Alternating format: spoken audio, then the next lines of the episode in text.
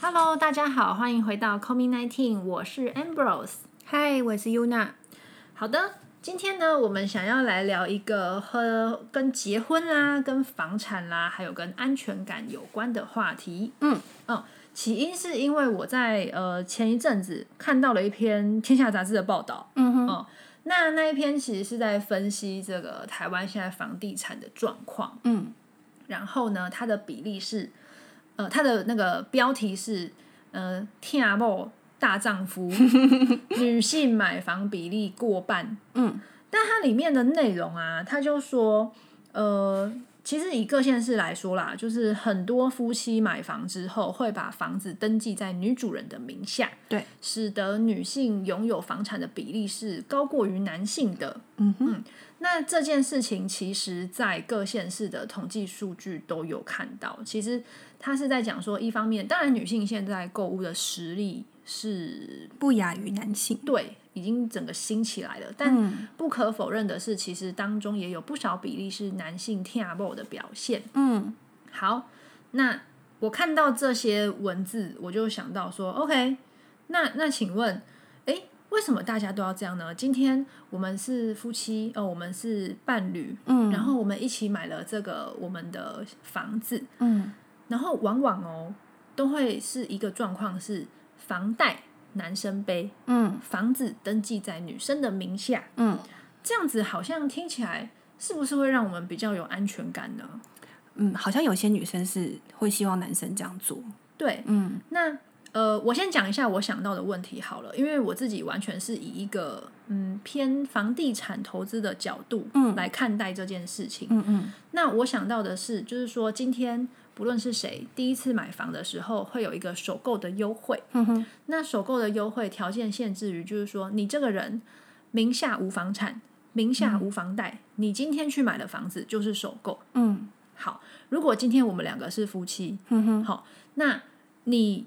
房贷你背，嗯可是房子登记在我名下，嗯好，几年后我们要买第二栋房了，我们两个同时都失去了首购的资格，对吧？哦，所以就是背房贷也算是首购的资格用掉。对啊，因为他背房贷跟名下无房产都是先决条件嘛，哦，对，嗯所以说我想到就是说，那为什么不要第一间房子的时候就看两个人讲好嘛？比如说，好，你先登记你名下，嗯然后明贷呃房贷也是登记你的名字。嗯那当然，你们两个之间金钱比例怎么分配，你们可以自己去瞧嘛。嗯那当我们要买第二间房子的时候，比如说现在不是很多人小房换大房嘛，嗯对啊，那买第二间房子的时候，那就用我的名字买房子，用我的名字申请房贷嗯之类的。嗯那这两间房都可以同时享用到首购的资格啊。嗯对，有可能我在猜啦，有可能是因为如果说男方的收入比较多的话，嗯，他背房贷的利率可能会比较好。哦，确实是啦、嗯，可能是这样子吧。在申请房贷的时候，当然也是会看这个申请人的还款能力嘛。嗯，嗯，对诶，那你讲到这件事情，就让我觉得有一点有趣的，就是为什么好像这个社会上，包括女生自己哦，嗯都会期待或是把自己放在一个男强女弱这样子的世界，嗯男生就是得比我厉害，赚的钱比我多等等的。嗯为什么我们要把自己放在比较趋于下风、比较弱势的位置呢？嗯，我自己是没有这个迷思啦。嗯就是我会希望说，我的另一半，我当然会希望我有很佩服他的地方，不管不管是他的待人处事，或是他的工作专业能力，嗯但是我也会希望他同等有尊重我，或是敬敬佩我的地方。嗯，对，当然这个就是互相的嘛。嗯我觉得对我来说呢，男女双方要交往可以一起走下去，嗯，就是应该是说双方是要势均力敌的，对啊，一起成长、嗯对才对有对。戏嘛。对，总不能是有一方拖着另外一方往前进。嗯对啊，对啊，对。其实有的时候这跟自己的心态有关系，我觉得啦。嗯嗯，就就是女生如果，嗯、如果你你自己的心态是一直觉得你是比较弱的那一方，或是你是嗯、呃附属在对方之下的，嗯其实好的对象你也留不住的。没错，嗯没错。那回到刚刚的话题，就是说房子登记给女方就有保障吗？那呃，哦今天这个操作在离婚的时候会面临到什么样的状况呢？哦，就是因为我们之前有稍微讲过关于剩余财产分配嘛，嗯，剩余财产分配其实是呃离婚的时候男生名下的财产跟女生名下的财产要全部摊出来，然后多的减掉少的，嗯，再除以一半，除以 OK 二然后少的那一方可以跟多的那一方要那个除以二之后的金额，嗯，这个是剩余财产分配最简单的架构。好，对，那嗯如果、对你刚才说，如果女生名下有了一栋房子，对那算在她的婚后财产的话，那她的婚后财产就是会比较多。 ，OK，所以到底是不是保障，也还是一个问号。好像很难讲嘛。比如说，好，我们两个一起买了一栋一千万的房子，好了，嗯结果过了几年后，你你是老公，嗯你还了一些房贷，剩下五百万的房贷，嗯，那我我是老婆，我名下有一栋房子，好。我们先不要管其他的东西哦，嗯，哦，就以这个房子跟房贷来讲好了，嗯，那这样子的话，离婚的时候，我们的计算方式就是就是呃，这个房子如果在离婚的当下是我在是女方这里的话，那扣掉那个房子剩余的房贷，就是那个房子的钱，对，那就是除以二。但是因为你刚才有说，就是双方个别有支出一些钱嘛，对，那在很呃很个案的情况之下，比如说那个钱可能是婚前财产拿来支付的，或者是他可以特定是哪一笔财产去支付的，那也许会有扣掉的空间。这个就是你在进入诉讼的时候，可以请你的律师帮你主张的。嗯嗯，这个比较没有办法说一一。呃，要个案认定没有办法概括的跟你们说会怎么处理这样。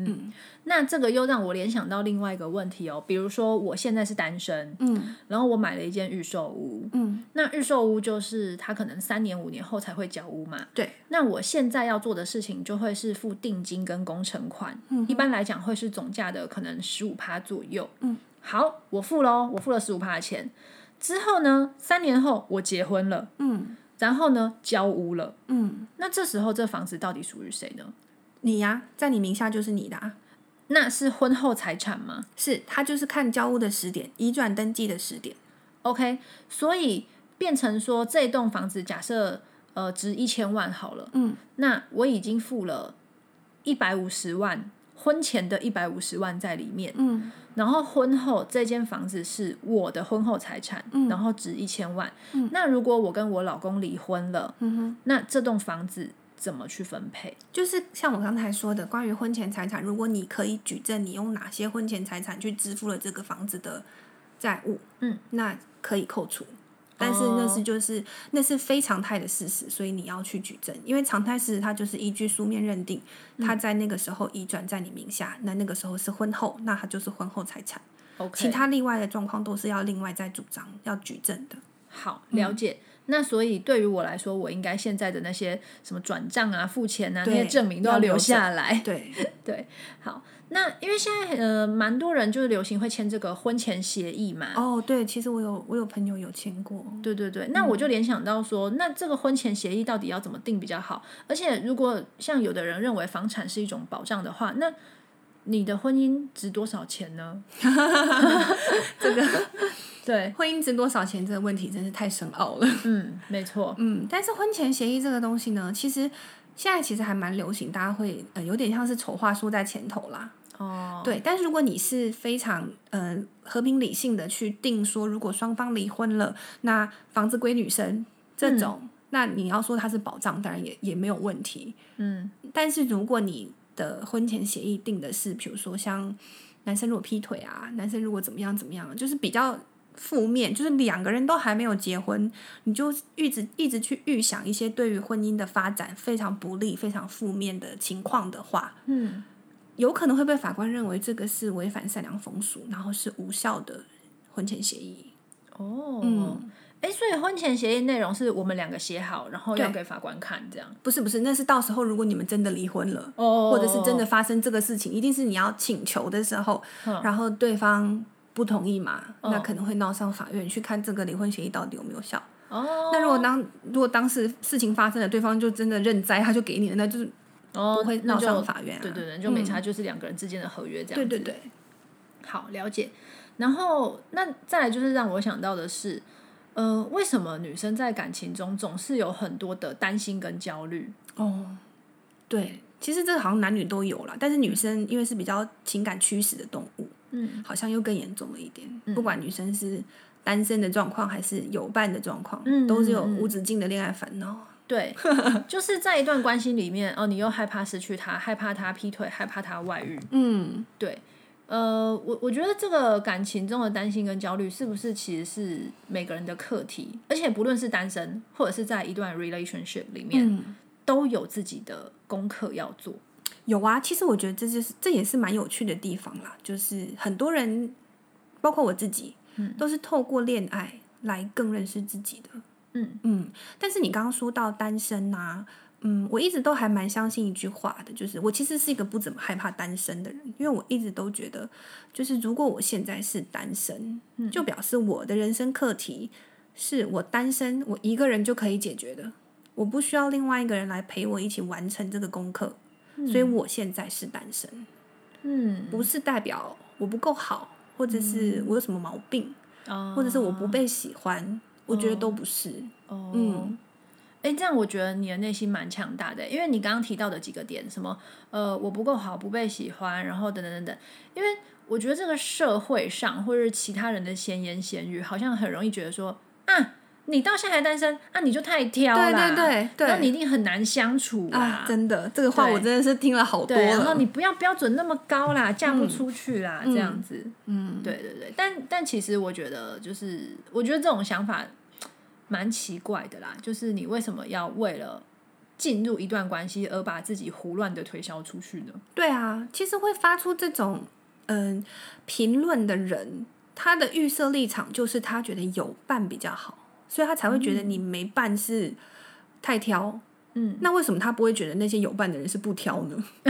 对啊，对不对？对就啊是他先入为主就觉得有伴一定比较好啊，可是没有，我觉得那就是一个不同的生命阶段呈现的状态而已。嗯你讲到这一点，我突然想到一个之前看到的，就是国外的一个研究论文、统计论文的结果，他说，对于男生而言，有结婚的男生。寿命比没结婚的男生还要长， 很可以理解吧？因为男生就是会受到照顾啊。可是对于女生而言，有结婚有小孩的女生嗯，寿命比较短，比单身的女生。 我确实是觉得走入家庭的妇女磨损蛮多的，对消耗蛮多的。真的蛮辛苦的。嗯对哦，所以我又想到了，就是很多人都说，呃，男生女生就是你要互相找个伴嘛，嗯，互相照顾。照顾对，对，我觉得没有互相照顾这件事情，我觉得都是女生在照顾男 生。对，所以我们才会短命，然后男生活更久。其实现在这个社会根本也不需要找个伴互相照顾啊！你看现在高龄化社会长照的照长照的呃服务这么蓬勃发展，嗯，等到以后我们真的老的时候，肯定是更蓬勃发展。我们根本不需要为了要得到照顾找一个伴。嗯嗯，嗯，对。然后我还想到的就是说，为什么女生在关系里面会有这么强的不安全感呢？这个也真的是亘古难题，因为我自己身边也好多朋友，你应该也有吧，嗯就是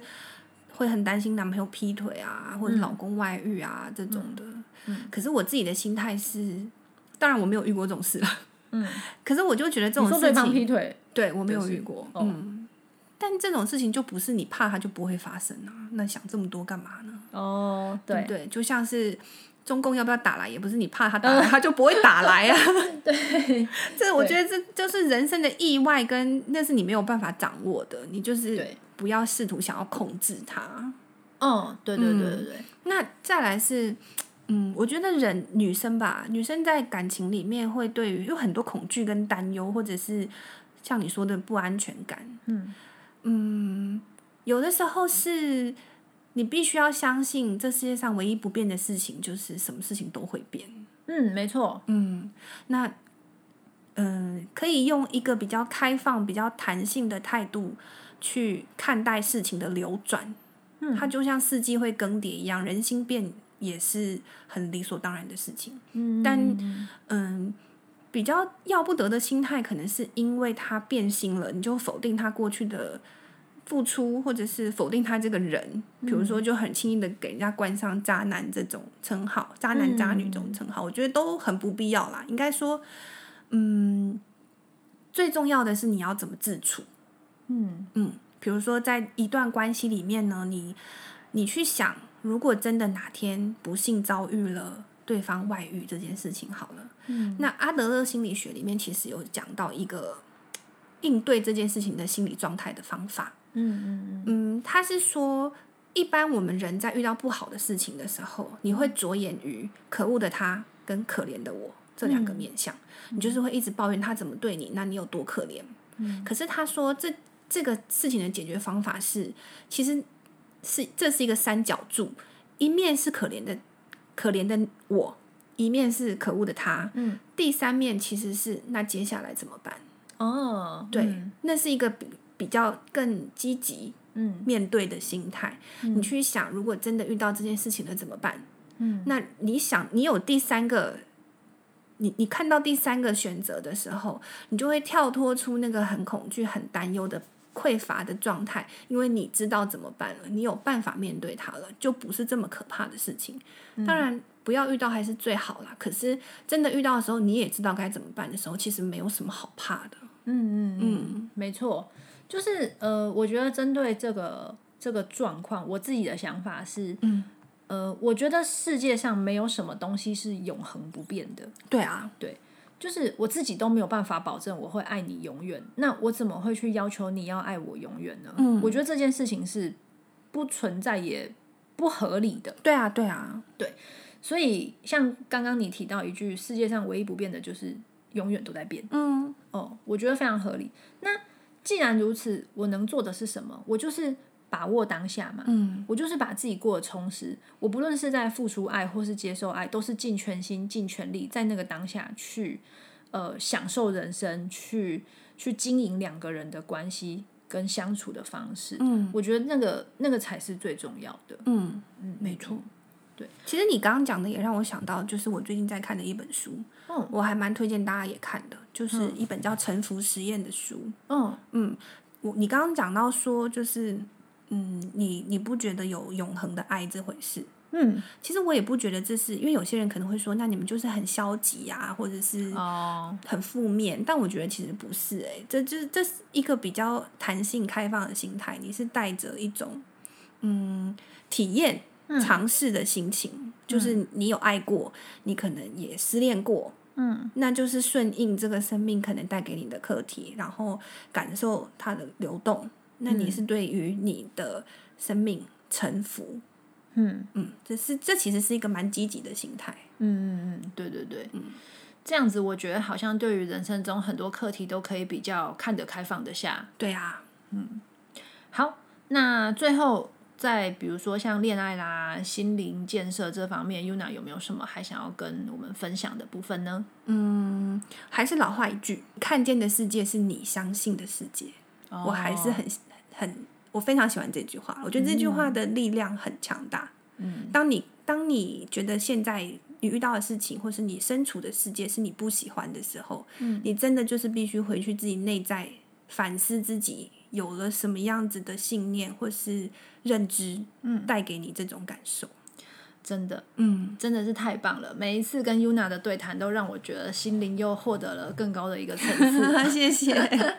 好，今天非常感谢 Yuna 跟我们的分享，好哦，谢谢大家，好，我们下次再会喽，拜拜，拜拜